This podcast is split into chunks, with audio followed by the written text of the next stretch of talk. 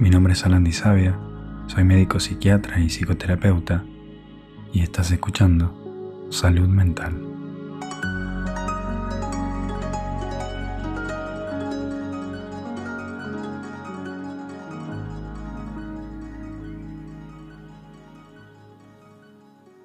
Para mí, siento que conectar emocionalmente con una persona es de las cosas más hermosas y gratificantes que experimenté en los últimos tiempos.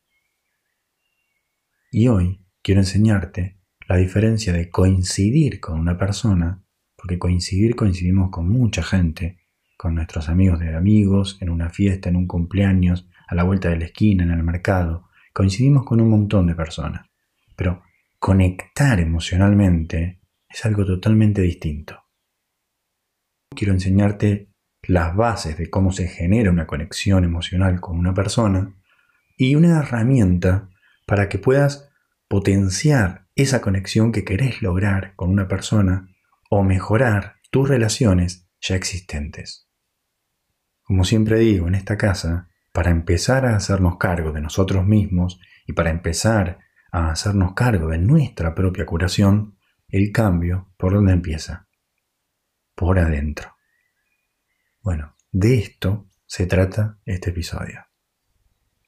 Primero, quiero hablar de, la conexión emocional. ¿Qué significa? ¿Qué, ¿Qué quiero decir cuando hablo de conectar emocionalmente con una persona? Es algo así como una sincronización que involucra a dos bailarines en una coreografía y que nos hace sentir bien. En donde en un momento dado todo se transforma y sentimos como una especie de, eh, no sé, sintonía muy profunda, tanto de mente como de corazón. Y no solo ocurre en relaciones de amor, sino también en relaciones de amistad o también de familia. Sin embargo, más allá de la empatía que tiene que haber en esa relación para conectar emocionalmente con una persona, son necesarios otros factores. Primero, bueno, la puerta de entrada, o sea, esa coincidencia inesperada con la otra persona con la que tenemos algo en común y que, y que nos empieza a unir con esa persona.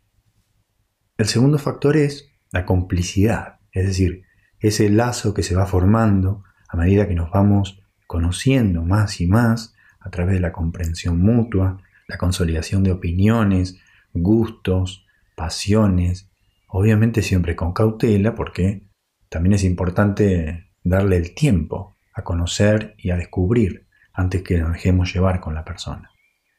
El tercer factor es el, digamos, conjunto de dinámicas que se van estableciendo en la relación.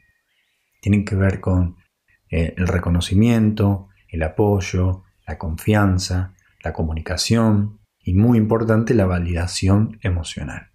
O sea, cuando la persona siente algo, validar ese sentimiento y obviamente que haya una reciprocidad de eso.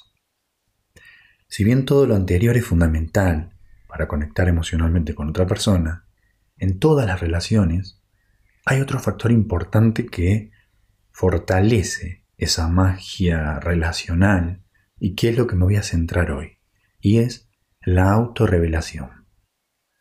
La autorrevelación ocurre cuando nos sentimos tan cómodos y seguros con esa persona que somos capaces de contarle nuestras cosas más íntimas a esa persona porque sabemos que las va a cuidar, que además las va a apoyar, nos va a señalar si estamos equivocados y nos va a decir siempre la verdad. Y que nosotros haremos lo mismo con esa persona. Por lo tanto se va estableciendo esa reciprocidad que cuida y mantiene la relación. Ese refugio para abrir nuestros corazones respirar cuando lo necesitamos y recargar nuestro ánimo. Así es como la magia de la conexión emocional se va desarrollando. Las relaciones más auténticas no se basan solo en compartir pensamientos comunes, en tener los mismos gustos o tener los mismos valores. De hecho, tener muchos momentos donde la pasas bien con esa persona no es algo que determina la fuerza y la trascendencia de un vínculo. Hay un punto de inflexión que determina si esa relación va a durar o no. Y esa es la autorrevelación. Las personas necesitamos compartir nuestras preocupaciones, nuestros miedos, nuestras inquietudes con otras personas para obtener apoyo, para sentir esa intimidad y complicidad. Eso es lo que hace sentirte parte de una tribu, aunque tribu sean dos personas. Siempre lo digo, el hecho de mostrarse vulnerable con esa persona le dice dos cosas. Le dice, yo confío en vos porque te estoy contando algo que otras personas no saben, y también le estás diciendo, yo soy como vos, yo formo parte de tu tribu, por eso estás recibiendo esta información muy valiosa y privada que otras personas no tienen. Entonces la autorrevelación es la clave de la conexión emocional. La herramienta que voy a desarrollar hoy la nombré igualar y redoblar. Es decir, vamos a usar igualar y redoblar para establecer nuevas relaciones o mejorar las existentes. Igualar y redoblar se refiere a un principio simple. Debemos revelar información personal para acercarnos a otra persona. Y de esa manera invitamos a que la persona haga lo mismo con nosotros. Primero que nada, quiero nombrar una eh, escala de intimidad que podemos tener como parámetro para saber en qué nivel se encuentra el grado de intimidad con esa persona. Son seis niveles. Igualmente la voy a dejar escrita en la descripción de este episodio. Nivel 1. A. Hablar sobre cosas del día sin carga emocional. Por ejemplo, el clima, el tráfico, lo rico que estaba el almuerzo. O B. Revelar tus opiniones de temas sin carga emocional. Por ejemplo, la atención de un restaurante, el color de una habitación. Nivel 2. A revelar opiniones sin carga emocional sobre tus valores personales, por ejemplo, política, tus valores sobre la amistad, estilo de vida. B. Revelar opiniones con carga emocional de temas que no son personales, por ejemplo, la pandemia, espectáculos masivos, deporte, economía mundial.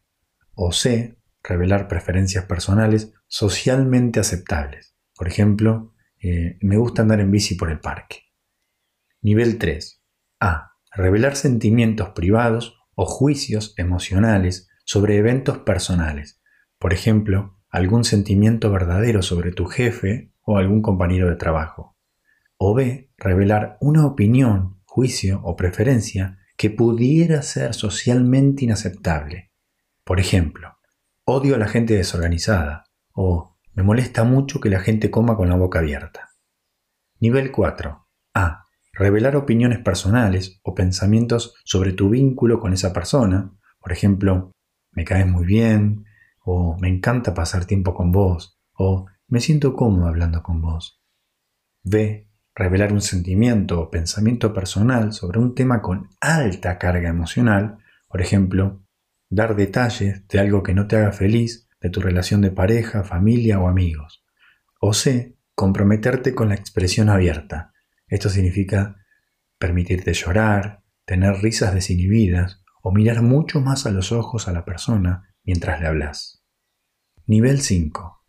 A. Revelar sentimientos, afecto o deseos de mayor intimidad. Por ejemplo, me gustaría pasar más tiempo con vos. B. Revelar experiencias que te avergüencen o que pudieran ser hirientes si son conocidas públicamente, como por ejemplo, Hoy me quedé dormido y mentí en el trabajo diciendo que me sentía mal. O C. Tener la voluntad de mostrarse vulnerable compartiendo una inseguridad personal o una debilidad. Por ejemplo, eh, cuando estoy en una reunión con muchas personas me suelo sentir inseguro y pienso que estoy siendo ridículo en algo. O a veces tengo miedo de quedarme solo. Y el último nivel, el nivel de más cercanía y de conexión íntima con esa persona, es el nivel 6. Tiene que ver con expresar amor o sentimientos intensos de cuidado y deseo por una relación a largo plazo. Estar dispuesto a revelar emociones profundas y vulnerables que nunca antes habían sido expresadas y estar dispuesto también a hacer sacrificios personales por la relación. Por ejemplo, dedicar un domingo a hacer un plan con esa persona, ayudarla en un tema personal en tu descanso en el trabajo, preocuparte genuinamente por su bienestar personal o alguna dificultad que está atravesando. Bien, esos son los seis niveles de intimidad que puedes tener con una persona. El eje central de esta herramienta es igualar el nivel de intimidad que tenés con esa persona y cuando igualaste, redoblar, es decir, subir de nivel en la escala de intimidad y autorrevelar en el siguiente nivel de intimidad que igualaste con la persona. Esto es súper importante para personas que les cuesta mostrarse vulnerable y para personas que muestran demasiada vulnerabilidad frente a una persona que no lo está haciendo correspondida. Es decir, esta herramienta sirve para personas que les cuesta mostrarse vulnerable y para las personas que del nivel 1 pasan al nivel 6 sin escala. Esto puede provocar un rechazo de la otra persona y hacer que esa persona se aleje. Por eso igualar es fundamental. O sea, primero tenemos que detectar el nivel de intimidad que las dos personas ya tenemos. Es decir, igualamos el nivel de autorrevelación y cuando detectamos que estamos en el mismo nivel, subimos un nivel más de la escala de intimidad que estamos con esa persona. Entonces, por ejemplo, saludamos a la persona, hola, ¿cómo estás? Empezar revelando a la otra persona algo sobre tu día, sobre la semana, sobre tu vida. Por ejemplo, no sé, hoy a la mañana fui andar en bici al parque, pero ¡fu! ¡Qué calor que hacía! Escuchad atentamente cómo responde la otra persona. Si querés conocer mejor a esa persona, iguala su nivel de autorrevelación y subí un nivel más al revelar más detalles personales, opiniones genuinas y emociones sobre vos. Anda avanzando, esto lleva tiempo, es un proceso. No dejes de, de autorrevelar solo porque la otra persona no responde rápidamente de manera similar. Acordate que esto, o sea, llegar a conocer a alguien lleva tiempo y cuanto más reveles, más es probable que la otra persona te corresponda. Igualar y redoblar significa revelar información personal tuya, no hacer preguntas personales sobre la vida de la otra persona. Aunque hacer preguntas está bien, ¿eh? Esta herramienta te conecta con la persona desde la autorrevelación. El paso 2 es eh, estimar el nivel de intimidad que lograste con esa persona después de la interacción. Este segundo paso es útil, pero no es esencial. No lo tenés que hacer sí o sí. Este paso nos permite evaluar sin juzgar lo que imaginamos que fue el nivel de intimidad de la interacción. Después de una interacción con alguien que te gustaría conectar emocionalmente y conocer mejor, utiliza las siguientes preguntas de autoindagación para aprender algo. Estas también las voy a dejar en la descripción de este episodio. Pregúntate lo siguiente. ¿Cuánta información personal revelé?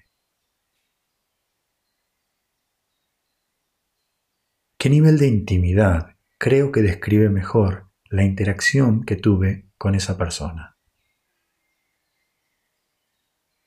La persona con la que estaba interactuando coincidía con mi nivel de autorrevelación? ¿Qué hice o dije específicamente que me ayudó a tomar esta iniciativa?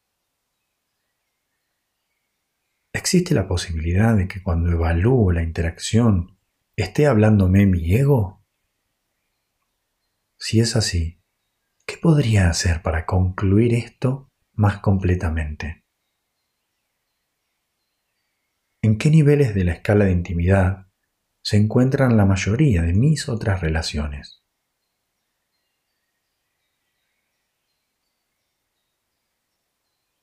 ¿Qué habilidades necesito practicar para subir más en la escala de intimidad de mis otras relaciones. Bien. Después, usa la escala de intimidad para evaluar el nivel de intimidad que experimentaste con la otra persona durante la interacción. Acordate que la cercanía con otra persona y conectar emocionalmente sobre todo lleva tiempo, es un proceso. Hay que practicar igualar y redoblar con alguien varias veces para obtener una mejor idea de qué tan cerca la persona puede querer estar con vos.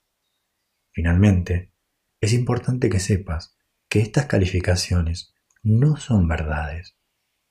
Solamente son estimaciones que nos pueden ayudar a saber más o menos en dónde estamos parados.